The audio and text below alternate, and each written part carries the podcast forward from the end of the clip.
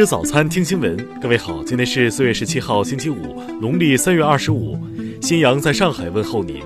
早安。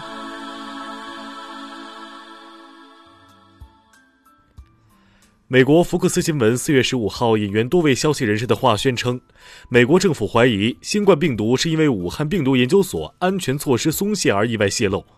美国总统特朗普同日回答福克斯提问时表示，美国政府正在进行彻查。四月十六号，有外媒记者在中国外交部例行记者会上就此事提问，发言人赵立坚回应称，关于新冠病毒源头和传播途径问题，中方立场是明确的。我们始终认为这是一个科学问题，应该交由科学家和医学专家去研究。我想提醒你注意的是，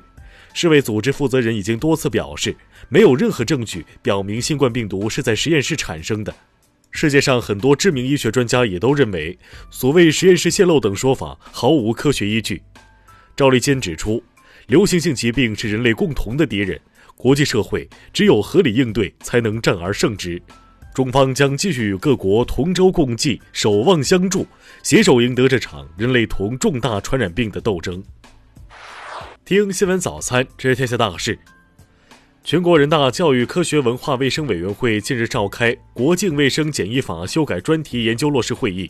围绕《国境卫生检疫法》的修改完善研究部署工作。民政部、国家卫健委近日印发通知，提出低风险地区和未发现病例社区要聚焦恢复秩序、提供服务，解除社区封闭式管理措施。美方近日指责中方未遵守暂停核试验、导弹防扩散承诺。外交部昨天回应表示，这一指责完全是捕风捉影、子虚乌有，不值一驳。针对美日欲扶持本国企业从中国撤离，商务部昨天回应称，全球供应链产业链格局不是能随意改变的，中国没有也不会出现大规模外资撤离。国际货币基金组织最新报告认为，中国经济社会秩序加快恢复，令人鼓舞。正确的政治举措能有效对冲和减缓疫情带来的冲击，发挥重要作用。日前，三十一省份常住人口数据悉数出炉，广东以一点一五二一亿常住人口位居全国首位，山东、河南居二三位。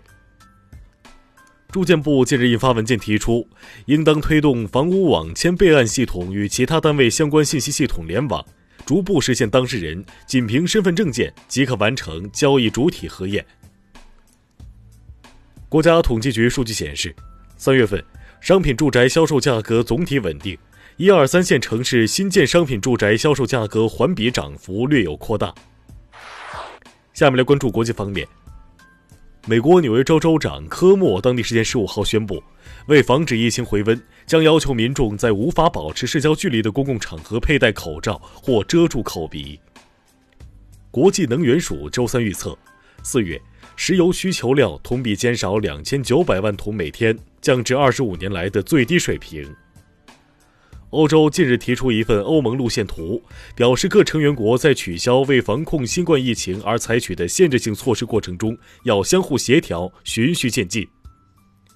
英国财政部近日依据模型推算，英国恐有超过两百万人因新冠肺炎疫情失业，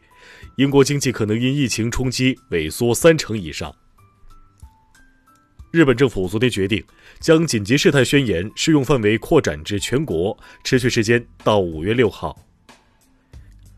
俄罗斯媒体近日刊发评论文章，尖锐揭批美国借疫情对中国种种甩锅和污名化做法，力挺中国抗疫努力和国际合作，积极赞赏人类命运共同体理念。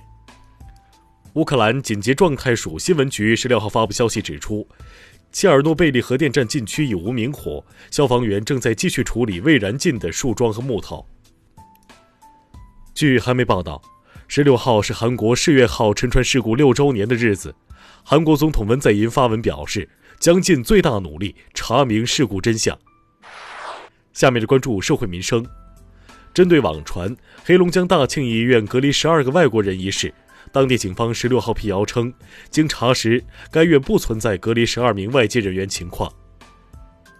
上市公司高管被指性侵养女案持续引发社会关注。当事女孩代理律师昨天表示，即使两人此前有亲密关系，也不能认定性行为是出于自愿。湖南郴州官方日前向社会公布铁路报警号码，表示遇境内铁路线路出现突发情况，可报警拦停，如无误，最快五分钟拦停。十四号凌晨，一名男子损毁铁路防护网上的刺丝滚笼，翻越防护网进入京沪铁路线内，被警方处以行政拘留十天的处罚。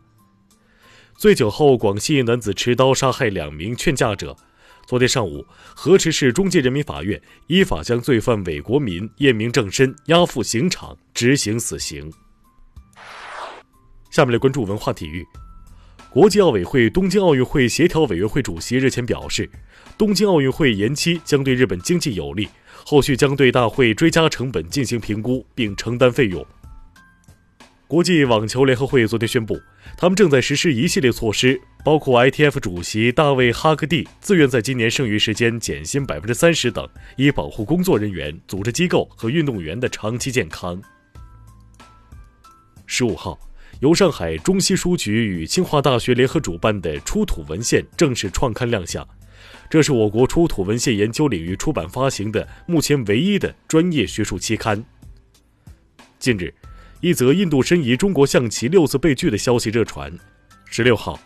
原文化部官员表示，此消息不实，在教科文组织官网上并未查到任何印度申遗中国象棋的记录。以上就是今天新闻早餐的全部内容。